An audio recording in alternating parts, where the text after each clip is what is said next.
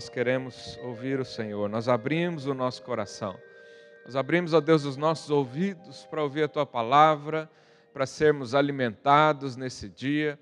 Ó Deus, que a nossa fé seja renovada, que o nosso espírito seja reavivado nesse dia, em nome de Jesus. Nós ansiamos por ouvir a tua voz, por sentir o teu toque, em nome de Jesus. Aleluia. Queria que você abrisse a sua Bíblia lá no Evangelho de João, capítulo 15.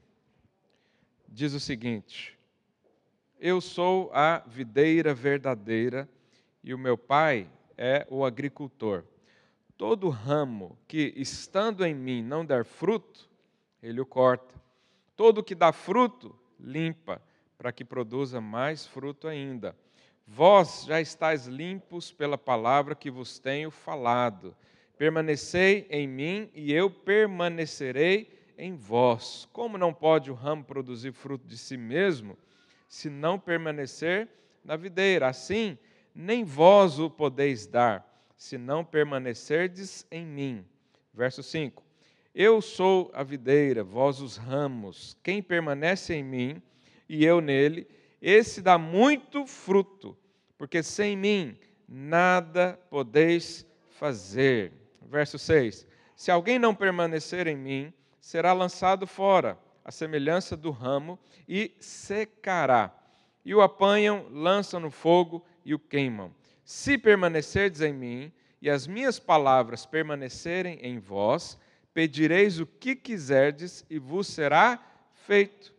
Verso 8: Nisso é glorificado meu Pai, em que deis muito fruto, e assim vos tornareis meus discípulos. Quantos aqui querem ser discípulos do Senhor?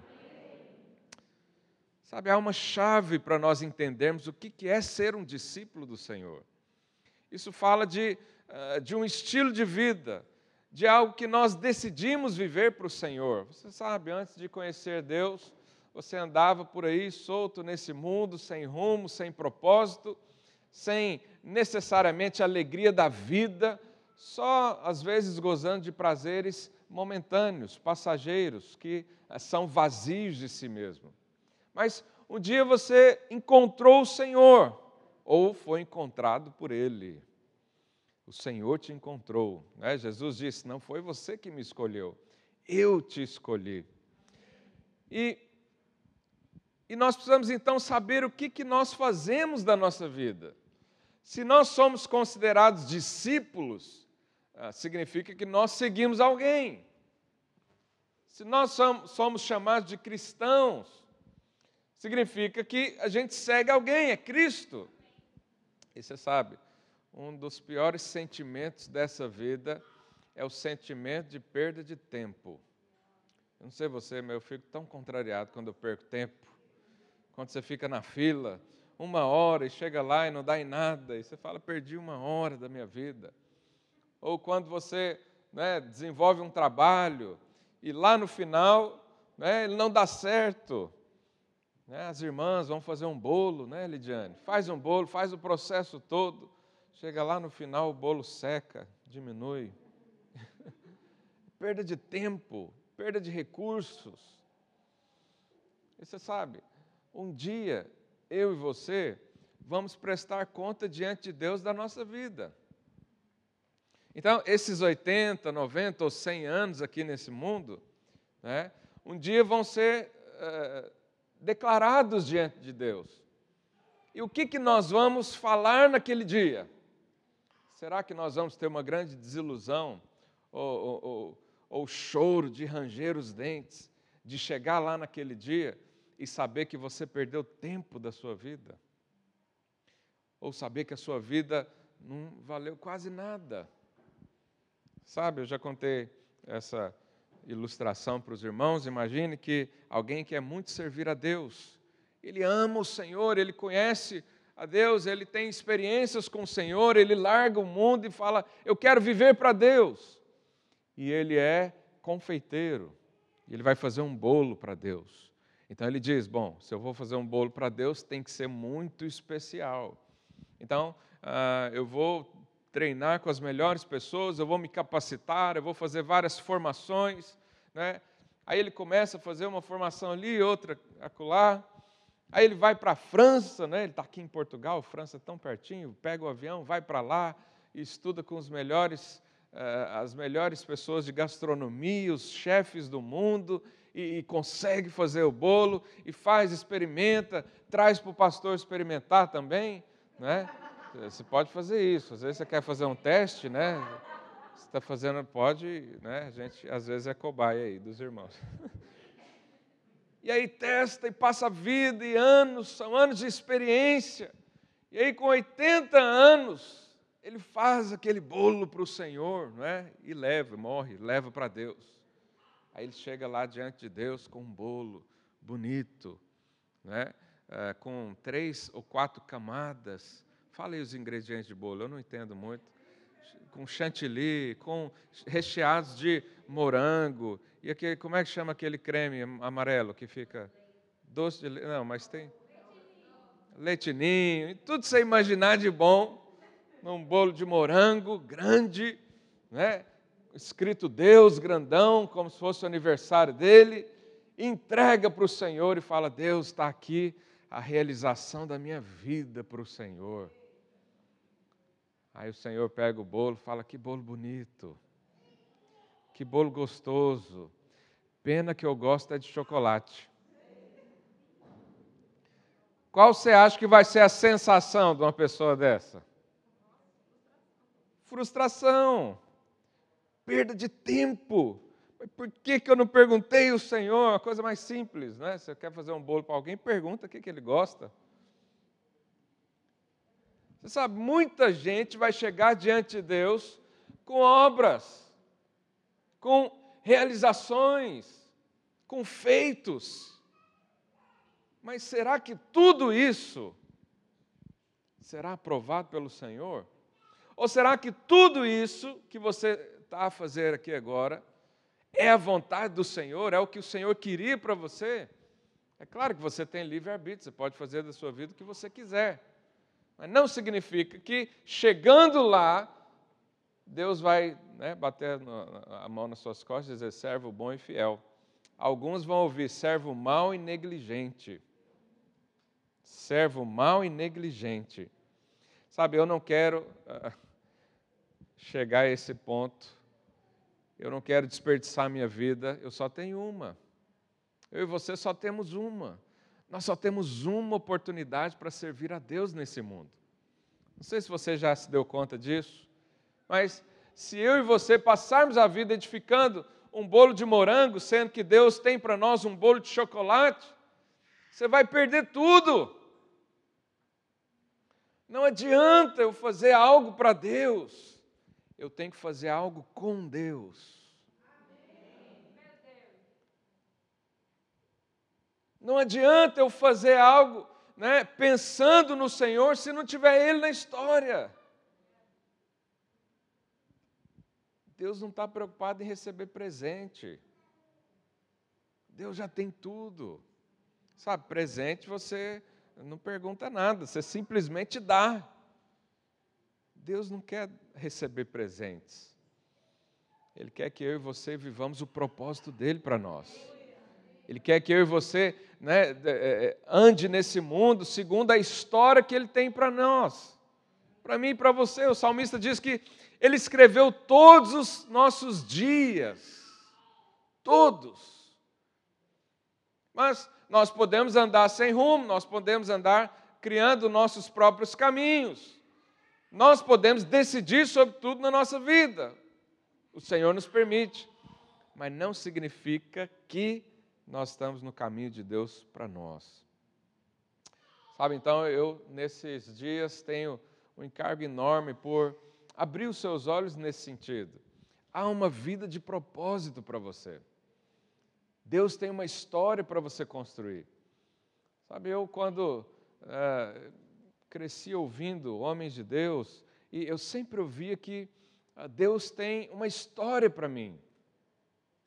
E a um certo ponto na minha vida eu olhei para trás e falei: eu não estou construindo nada. Essas palavras, essas profecias, essas coisas que falaram, o que eu leio na Bíblia, na minha vida não está acontecendo. Então, hoje, quando você olha para trás, você vê história ou você vê perda de tempo? Sabe, eu não quero aqui hoje condenar ninguém e nem avaliar suas obras. Eu quero hoje falar da palavra de Deus e você mesmo avalia a si mesmo. Você mesmo avalia suas obras, porque um dia eu e você vamos apresentá-las diante de Deus. E nós então não podemos viver uma vida sem propósito. Uma vida sem propósito é uma vida jogada fora. É uma vida que, para Deus, não vai valer nada. É claro que você é muito importante. Jesus morreu no seu lugar. Você tem um valor. O seu valor né, é o sangue de Cristo. Mas no que diz respeito ao seu trabalho, sim, você pode ser inútil para o Senhor. Você pode ser inútil para o reino de Deus. Você pode ser um servo encaixado no lugar errado. Você pode ser um filho né, que decide trilhar os seus próprios caminhos. E como é que eu percebo, então, se há propósito na minha vida? Então, aqui em João 15, né, nós lemos isso, eu vou comentar alguns versículos aqui com os irmãos, mas existem alguns sinais que eu e você podemos avaliar na nossa própria vida não é? Nós não estamos aqui para julgar ninguém uh, e, para falar da vida de ninguém, cada um sabe da sua. Mas há alguns sinais. Primeiro deles, lá no versículo 2 uh, ah, de João 15, Jesus diz: Todo ramo que, estando em mim, não der fruto, ele o corta. Então, o primeiro sinal de alguém que vive sem propósito é que ele não dá fruto, ele é seco. Eu, esse ano, eh, mudei para uma vivenda e lá tem, tem árvores, tem plantas, e eu, e eu virei agricultor, né? Eu agora entendo algumas coisas. Mas quando você vê um ramo que não dá fruto, normalmente ele está seco. E é interessante, eu, eu plantei lá um, um, um, pé de tomate e ele tinha três ramos. Um deles secou e dois continuaram a crescer. Eu não sei porquê, né? não, não entendo muito disso. Mas os, os três estavam ligados na mesma raiz, mas um secou. Então, esse que não dá fruto é o que está seco. Mas olha que interessante. Aqui não está falando de, eh, de perda de salvação. Alguns uh, leem isso aqui com um entendimento equivocado, que diz que se você não der fruto para o Senhor, Ele arranca e joga você lá no fogo do inferno. Não, não é isso que diz aqui. Nós temos sempre que avaliar o contexto todo né? Hoje eu não tenho eh, tempo para te explicar o contexto todo, mas ele diz: todo ramo que estando em mim não der fruto, ele, o agricultor, tira, corta. Esse tirar e cortar é o prazer e o desfrute de estar ligado a Cristo. Você conhece algum cristão que está seco? Seco. Você olha para ele, ele está com medo. Você olha para ele, ele está cheio de problemas. Ele está desesperado, ele está ansioso. É, é, ele está nervoso com as situações. Ele é uma pessoa seca. Você torce ali, não sai um pingo de vida. Está seco. Mas ele estava ligado a Cristo. Porque ele se converteu, o Espírito Santo entrou dentro dele. Ele tem todas as possibilidades que ele quer né, para receber vida. Mas está seco. Está uh, mirrado. Não sei se os irmãos entendem essa expressão. Está indiferente. Ele, ele não, esses aí não frutificam, obviamente. Esses aí, eles não crescem no corpo, na vida da igreja. Por quê? Porque está seco. É uma vida sem propósito. Eu e você fomos criados para estar ligados a Cristo. E quando eu estou ligado a Cristo, as seivas, a nutriente, a tudo que nós precisamos, nós recebemos. Mas por um motivo ou outro, alguém decide cortar essa ligação. E aqui o texto é interessante que a ordem diz o seguinte: se você permanecer em mim, eu permaneço em você.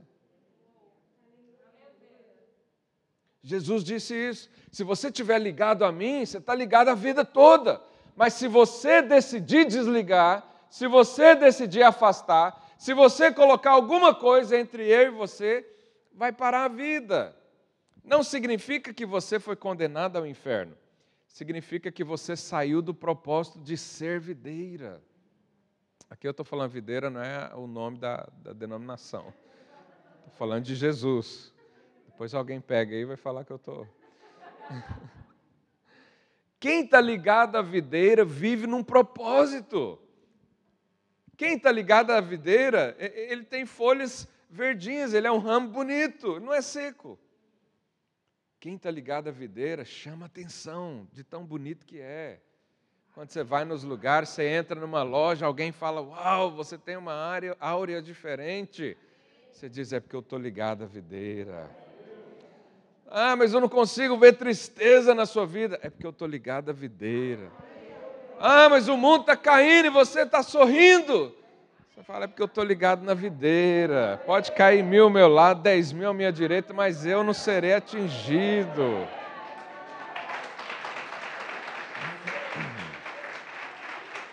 Isso é uma vida com propósito. Você tem propósito. Qual é o seu propósito? O mesmo de Cristo. Por quê? Porque você está ligado nele. Você foi amalgamado, né? como Mateus disse aqui. Você foi juntado a ele houve ali um processo, uma fusão. Né? Ah, no novo nascimento, você nasceu com todo o ADN de Cristo. Mas viver sem propósito é estar desligado, é uma vida vazia. Lá em Abacuque 3, verso 17, o profeta diz: Ainda que a figueira não floresça, nem haja fruto na vide, o produto da oliveira minta, e os campos não produzam mantimentos, as ovelhas sejam arrebatadas do aprisco e nos currais não haja gado. Todavia eu me alegrarei no Senhor. Olha que interessante. Aqui o homem de Deus ele diz: Todavia eu me alegro no Senhor. Mas qual que é o contexto que ele cita? Um contexto catastrófico. É, é, é, é, é o gado sem, aliás, o pasto sem gado, é o aprisco sem ovelha, né? é a oliveira sem o, o, o azeitona. E aí ele fala, é, é a videira sem fruto. Então, eu e você não, não nascemos para não dar fruto. Eu e você não nascemos para ser secos. Eu e você nascemos em Cristo para fazer parte do propósito dele. Então, uma vida seca, sem frutos, não é para nós. Falei para o seu vizinho: essa vida não é para você. Não é para você. Jesus, lá em João 10, 10, diz: Eu vim para que tenham vida e a tenham em abundância. O ladrão veio para roubar, matar e destruir, mas eu vim para dar vida. Vida em abundância. O que é a vida em abundância? É você dar muitos frutos, é você crescer. É a videira crescer e você crescer junto com ela. Não faz parte da sua vida ser cortada e lançada ao fogo. No entanto, alguns decidem isso, não é? mas não é eu e você. Ah, os frutos são consequências daqueles que desejam o Senhor. Aqueles que estão ligados e, e aqueles que todos os dias se alimentam do Senhor, esses jamais secarão. Jamais. Jamais vão ser removidos do propósito. Jamais vão perder a comunhão com os santos. Jamais vão secar. Por quê? Porque eles desejam o Senhor. Lá em Mateus 7, 24, Jesus diz: Todo aquele que, que ouve essas minhas palavras e as pratica, será comparado a um homem prudente que edificou sua casa sobre a rocha.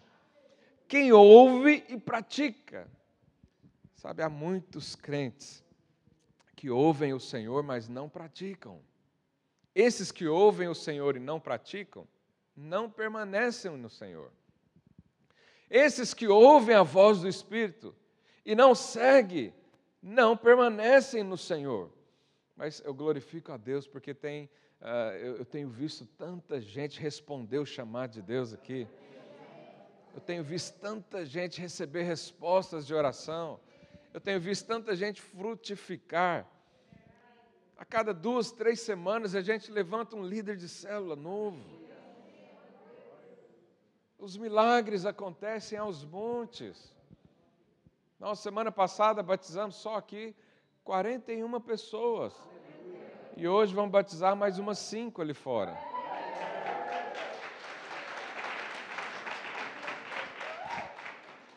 Agora, nós, isso não é mérito nosso. Isso é mérito do Senhor. Quem está ligado ao Senhor dá fruto. O fruto não é por causa do ramo, é por causa da raiz, é por causa da árvore. Então, se você está conectado, a consequência natural, espontânea, sem força, é dar fruto. Você já chegou perto de uma árvore e ela estava gemendo, tremendo, esforçando, limpando o suor para dar um fruto? Por quê? Porque é normal dar fruto. Então, para você também é normal dar fruto. Aleluia. Segundo sinal de quem está sem propósito é que não permanece no Senhor. Verso 4 de João 15 diz: Permanecei em mim e eu permanecerei em vós. Como não pode um ramo produzir fruto de si mesmo, se não permanecer na videira, assim nem vós os podeis dar. Se não permanecerdes em mim, fala aí para o seu vizinho, permanece no Senhor. Lá em Colossenses 1,13, diz assim: Ele nos libertou do império das trevas e nos transportou para o reino do Filho do seu amor. Olha só, Deus enviou Jesus para nos tirar do império das trevas. O que, que é o império das trevas?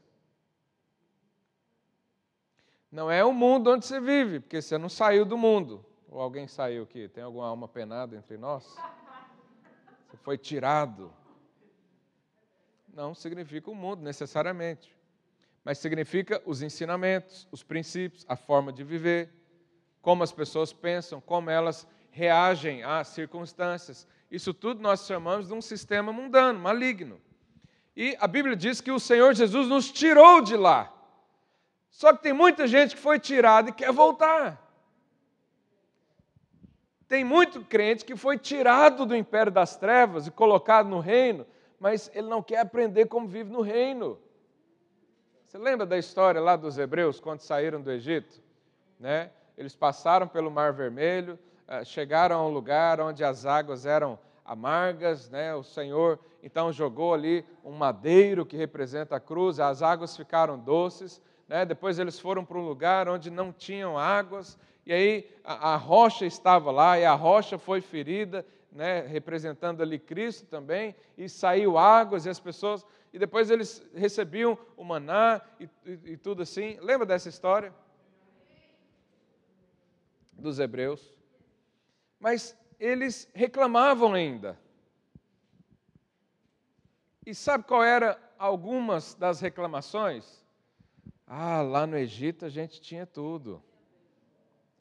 Ah, lá no Egito tinha água encanada, tinha gás na botija. Ah, lá no Egito a gente não passava fome assim, não. Mas espera aí, esses irmãos estavam sendo cuidados por Deus o tempo todo. Mas alguns deles diziam: Ah, quando eu era ímpio eu não vivia assim. Depois que eu converti, olha aí o que aconteceu na minha vida. Sabe, irmãos, antes de eu e você nos convertermos, a nossa vida era em trevas. Uma vez, uma mulher nos procurou e disse: Olha, depois que eu converti, minha vida virou um inferno. Eu falei: É mesmo? O que aconteceu? Ah, descobri que meu marido tinha uh, um amante há mais de 10 anos. O meu filho estava namorando com a menina e engravidou. E lá no meu trabalho estavam passando a perna em mim. E aí ela se converteu. O que, que acontece quando eu e você nos convertemos? A luz de Deus vem. Quando a luz vem, o que é trevas aparece. O marido começou a trair depois que ela se converteu? Não. O menino dela engravidou depois se converteu? Não. Lá no trabalho, os problemas chegaram depois que ela se converteu? Não. Simplesmente a luz acendeu e as coisas vieram à tona. Mas é óbvio que o Senhor quer trabalhar nessa família. É óbvio que o Senhor vai conduzir a coisas excelentes, maiores. Mas ainda há alguns que dizem, ou que pensam, ah, lá no mundo era melhor. Esses aí talvez não experimentou a sublimidade de Cristo. Porque quando você experimenta Cristo, tudo se torna sem doce. Tudo se torna vazio. Antigamente você tinha um prazer danado em fazer tal coisa, mas depois que você conheceu Cristo, aquilo ali já não chama tanta atenção assim. Quem tem esse testemunho para contar? Muita gente. Isso significa uma vida de propósito, permanecer em Cristo. Né? Se nós separarmos dele, nós seremos cortados desse desfrute, desse prazer que é estar ligado à videira. Sabe, a Bíblia diz para não entristecermos o espírito. O apóstolo Paulo fala, isso lá uh, em Efésios 4,30. Não entristeça o espírito. Como é que eu e você entristecemos o espírito? Vivendo em pecado. O pecado entristece o espírito. Ele diz também para não apagarmos o espírito, lá em 1 Tessalonicenses 5,19.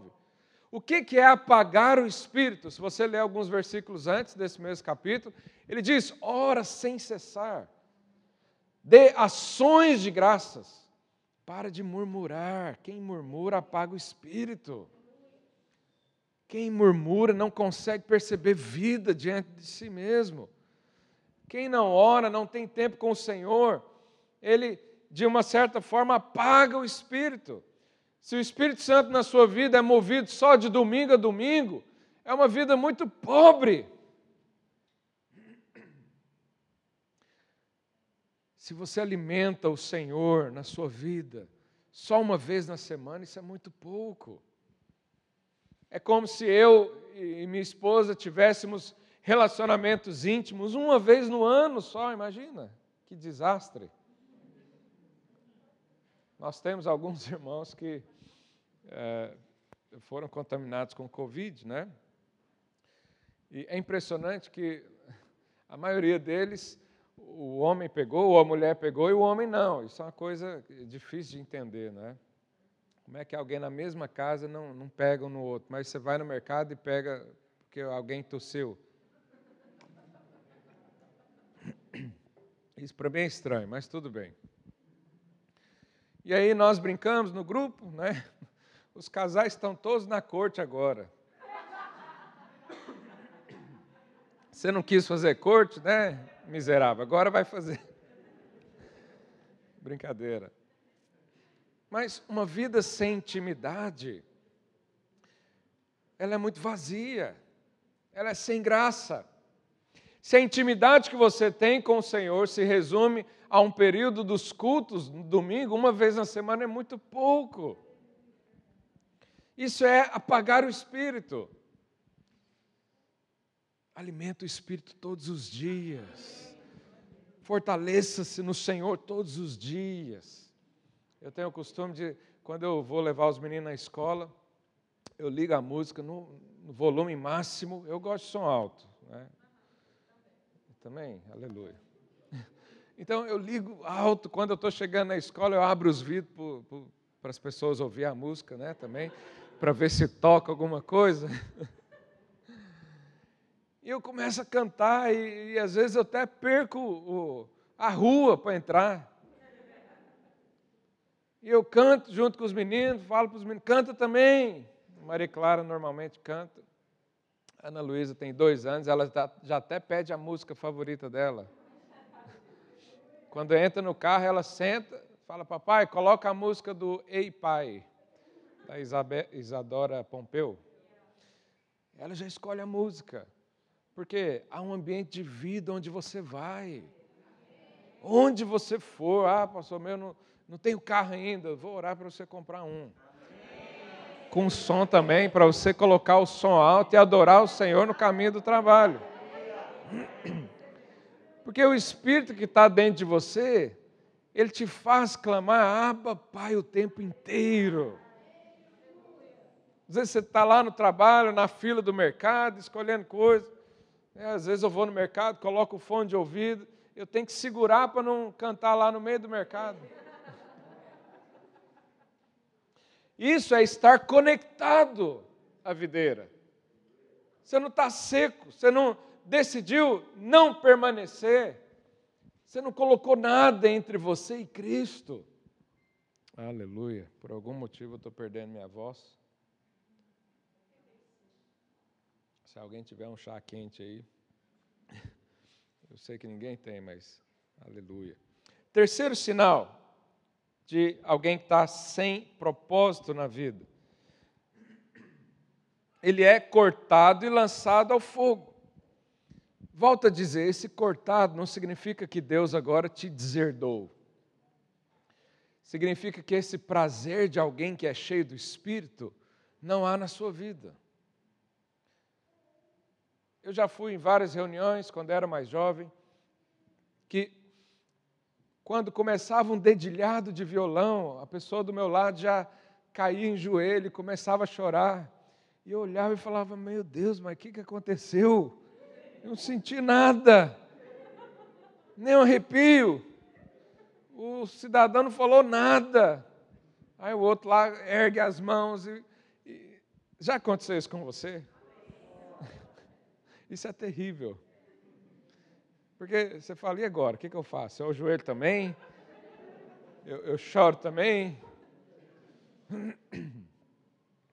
Por que, que alguns têm mais sensibilidade do que outros? Porque eles estão conectados ao Senhor.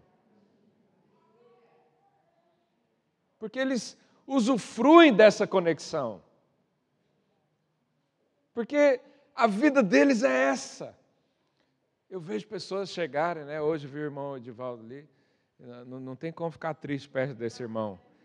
Ele, ele, vem lá da escada, eu normalmente fico ali na porta cumprimentando os irmãos. Ele já vem lá da escada assim, louvando a, a Deus e aleluia, eu quero ser assim. Isso é não ser cortado, não ser colocado fora. Lá em Mateus 7, 21, esse texto, dá até um frio na espinha quando eu leio. Olha o que Jesus diz: Nem todo que me diz Senhor, Senhor, entrará no reino dos céus. Aqui não estou falando de salvação, estou falando de reino, de desfrute, de vida, vida com o Senhor. Mas aquele que faz a vontade do meu Pai que estás nos céus. Muitos naquele dia hão de dizer-me: Senhor, Senhor, porventura não temos nós profetizados em teu nome? Em teu nome não expelimos demônios? Em teu nome não fizemos muitos milagres? Então lhes direi explicitamente: nunca vos conheci. Apartai-vos de mim, os que praticais a iniquidade. Hoje de manhã eu acordei com um sentimento no meu coração. Jesus, quando estava ali, quando encontrou com a mulher a samaritana, ele disse para os discípulos: Olha, uma comida eu tenho que vocês não conhecem. Mas olha o contexto geral. Os discípulos de Jesus eram todos judeus. Eles cresceram ouvindo falar do Senhor. Eles tiveram em algum momento contato com as leis e os profetas. Eles viviam numa comunidade onde todos serviam a Deus. E Jesus disse: Eu tenho uma comida que vocês não conhecem. Se eu tivesse naquela hora, eu ia pensar: será que é a entremeada de Portugal? que lá no Brasil não tem entremeada, o corte é diferente. Aí a gente chega aqui como entremeada, fala, uau, por que, que não fizeram isso lá ainda? Eu vou para lá, vou levar isso lá. Uma comida eu tenho, algo prazeroso eu tenho, que vocês não conhecem, mas todo mundo servia a Deus. Jesus falou: fazer a vontade do Pai. Não é só porque a igreja está lotada de gente que todo mundo ali faz a vontade do Pai. Mas Jesus fala: existe uma comida. Quantos gostam de comer aqui? Você que não ergou a mão, está mentindo.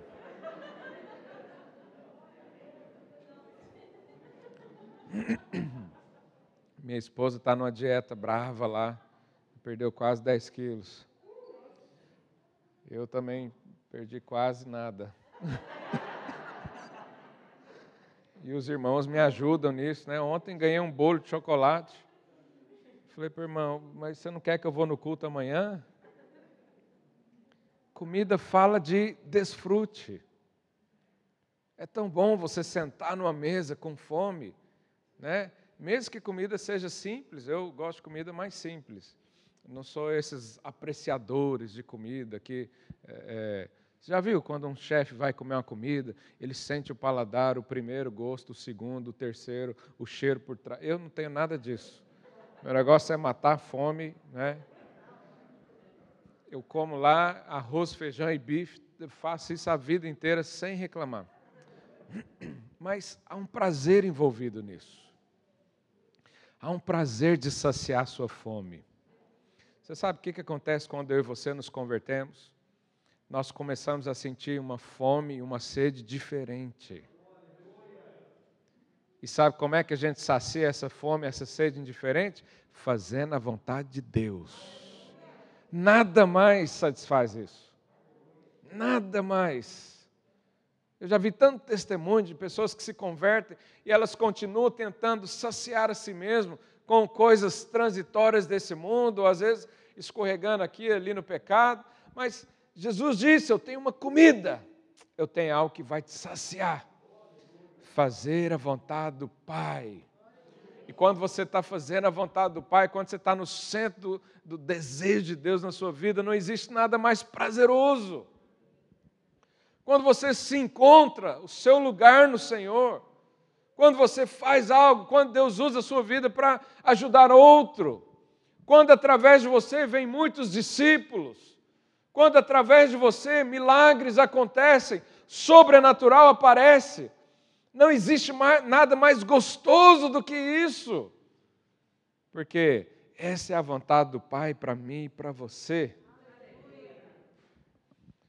Falei para o seu vizinho: você já experimentou dessa comida?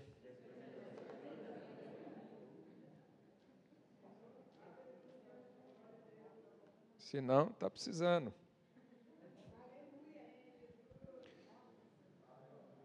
Então, quem se encaixa no propósito da videira, quem se encaixa no propósito de viver em Cristo, ele também tem alguns sinais.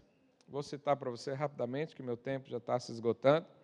Primeiro deles, primeiro sinal de alguém que está dentro do propósito do Senhor, dá muito fruto.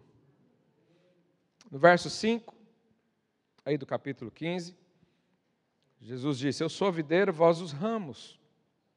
Quem permanece em mim e eu nele, esse dá muito fruto, muito fruto. Porque sem mim nada podeis fazer. O que, que é muito fruto? São frutos em todas as áreas. Aqui não está falando necessariamente que você tem que ser um grande líder, cheio de discípulos. Que não está dizendo isso. Está dizendo que você dá muito fruto. Muito fruto talvez significa ganhar a sua família para o Senhor. Em alguns contextos, isso é muito fruto. Muito fruto, talvez, é ganhar uma vida no ano, num país onde é proibido falar do Evangelho. Uma vida é muito fruto. Sabe, não precisamos mensurar isso. Mas uma coisa é certa: quem está ligado a Cristo frutifica. Frutifica. Pergunta aí, seu vizinho: você tem frutificado? Não é num tom condenatório, é só para chacoalhar suas ideias. Jesus, certa vez, falou para os discípulos: Olha, vocês dizem que falta três meses até a colheita mas eu vos digo que os campos já estão brancos, já branquejam. Os campos estão brancos. As pessoas estão morrendo sem Cristo. Não há tempo para esperar. Ah, não, vou esperar um chamado do, Pastor, não recebi ainda um chamado. Como é que você vai receber esse chamado? Não, tem que vir um anjo descer do céu com um papel na mão escrito: Eis que vos digo, seja um líder de céu. Não, você não precisa disso. Você não precisa disso para frutificar. Você não precisa necessariamente também ser um líder de célula para frutificar. Porque você é um ministro do Senhor.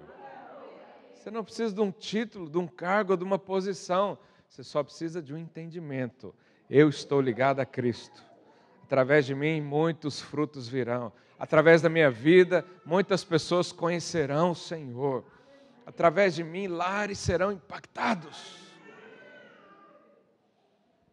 Sabe, essa é a palavra do Senhor para nós. Segunda coisa, segundo sinal de quem tem propósito, ele se torna discípulo de Cristo. No verso 7 diz: Se permanecerdes em mim, as minhas palavras permanecerem em vós, pedireis o que quiserdes e vos será feito. Quem aqui quer orar o que quiser e ser atendido? Jesus colocou uma condição para isso.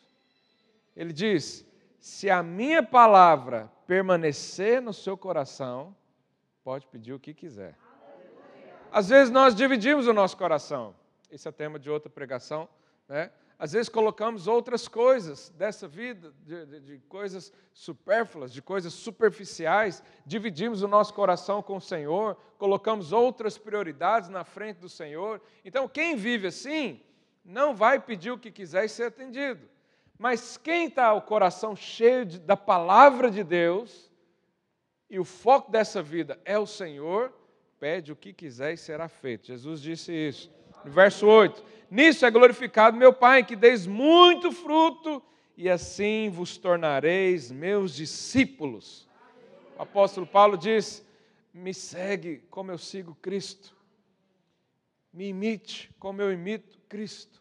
Sabe, fazer discípulos não é fazer discípulos de homens, mas é fazer discípulos do Cristo que há em você. Pastor, mas eu converti só agora. Eu, tenho, eu conheço muito pouco sobre Cristo. Pois é, no Cristo, que às vezes é pouquinho na sua vida, você vai fazer discípulos. À medida da luz que você tem, à medida da revelação que você tem. Mas eu e você nascemos para isso. Não há outro propósito melhor nessa vida do que fazer discípulos para o Senhor. E como é que nós fazemos discípulo? Falando, pregando o Evangelho, ensinando, contando experiências. Sabe, eu sempre falo para os irmãos: usa a sua rede social para falar de Jesus. A boca fala do que o coração está cheio, não é? Mas hoje em dia nós podemos mudar e dizer que os dedos escrevem o que o coração está cheio. Porque hoje a gente não fala mais com a boca, tudo é pela internet tudo é pelo WhatsApp, tudo é pelo Instagram ou Facebook. Né? O seu Facebook está lá o que está no seu coração. Se o seu coração está cheio de si mesmo, quando alguém entrar no seu perfil, vai, ter, vai mostrar quem? Você mesmo. Mas se o seu coração está cheio de Cristo, se alguém entrar no seu perfil, ele vai ver quem? Cristo. Mas é uma coisa natural. Eu não quero aqui definir o que você faz ou deixa de fazer na internet, cada um faz o que quiser. Mas a boca fala do que está cheio o coração. O meu coração está cheio de Cristo, então eu falo dele o tempo todo. Então nos tornamos discípulos, discípulos do Senhor. Quem dá fruto também, de vez em quando, é podado. O que é a poda? O que é a poda? É quando Deus tira alguma coisa para você crescer mais. E esse tirar não é tribulação, é agir do Senhor. Então, às vezes, fecha uma porta de emprego para você, não é tribulação, é o Senhor querendo te dar um outro. Às vezes, alguns relacionamentos na sua vida deixam de existir instantaneamente, sem motivo não é tribulação necessariamente, é uma poda do Senhor. Às vezes alguma coisa está roubando a sua atenção, o Senhor tira para que você cresça e tenha mais frutos ainda. Só falei para o seu vizinho, a poda faz parte da sua vida. E por último, quem tem frutos, quem é discípulo, tem obra para mostrar. Olha o que, que Tiago diz uh, lá na sua epístola, capítulo 2, verso 14. Meus irmãos, qual é o proveito se alguém disser que tem fé, mas não tiver obras? Os irmãos do louvor podem subir já. Por acaso semelhante fé, é, pode acaso semelhante fé salvá-lo? No verso 17, pula aí para o verso 17. Assim também a fé, quando ele diz aqui a fé, do que, que ele está falando? Da vida cristã. A vida cristã, se não tiver obras, por si só está o quê? Morta. Mas alguém dirá: Tu tens fé e eu tenho obras. Mostra-me essa tua fé sem obras, que eu com as obras te mostrarei a minha fé. Sabe, irmãos, quem frutifica, quem está ligado à videira, ele tem obras para mostrar. Mas ele não mostra a obra para ter vanglória. Ele não mostra a obra pra, no, no, no espírito de competição, para dizer que é melhor do que o outro. Não, ele mostra a obra para mostrar a sua fé. Certa vez, João Batista estava desconsolado da vida e mandou dois discípulos até Jesus dizer: Jesus, é o Senhor mesmo, o Messias? Ou a gente vai ter que procurar ou esperar outro? O que, que Jesus disse para os discípulos de João Batista? Vai lá e fala para João Batista: os cegos vêm, os coxos andam, o reino do Senhor está sendo estabelecido. Eu sou o Cristo. Então, nós podemos fazer também assim. Se alguém está com falta de fé, chama ele para andar perto de você. Fala assim: vem andar perto de mim, vamos lá na minha célula, não é, Gustavo? Você vai ver lá a gente levantando a cadeira de roda, você vai ver lá a febre do Covid desaparecendo. Vem cá ver as obras, porque você vai achar fé. Vem aqui no culto, que você vai achar fé. Vai lá na célula que você vai achar fé. Vai lá em casa conversar comigo, fazer um discipulado, eu vou te mostrar obras que vão gerar fé no seu coração. Porque quem está ligado à videira e dá frutos, tem propósito, tem obra para mostrar. Eu e você vamos nos alegrar naquele dia que nós chegarmos diante do Senhor com as mãos cheias. Cheios do quê? De obras. Nós vamos chegar lá com frutos, mostrando para o Senhor: eu tive fé, eu criei no chamado, eu me liguei ao Senhor. Sabe, hoje é um dia de você avaliar a sua vida e, ao preparar essa palavra, o Senhor me disse que tem pessoas que estão fora desse propósito. Hoje é um dia para você colocar propósito na sua vida de novo, se é o caso. Hoje é um dia para você dizer: Senhor, eu não te largo nem aqui nem na China. Hoje é um dia para você falar: Senhor, a vida sem propósito acabou para mim. Eu quero servir o Senhor. Sabe, o Senhor está voltando. Os dias são abreviados. É capaz da nossa geração ver a volta de Cristo. Eu creio nisso. Eu creio que em poucos anos o Senhor virá. Mas quem vai subir com Ele? Aqueles que estão ligados a Ele. Quem vai desfrutar do reino de Deus naquele dia? É quem já desfruta hoje. A eternidade na sua vida já começou. Ela já começou. Você pode viver os melhores dias da sua vida hoje. Hoje, você pode estar totalmente abraçado pelo propósito de Deus na sua vida. Hoje você pode se alimentar daquela comida que Jesus disse: Eu tenho algo que vocês não conhecem. Mas você pode erguer suas mãos e dizer: Eu agora conheço. Eu quero seguir a vontade do Senhor para a minha vida.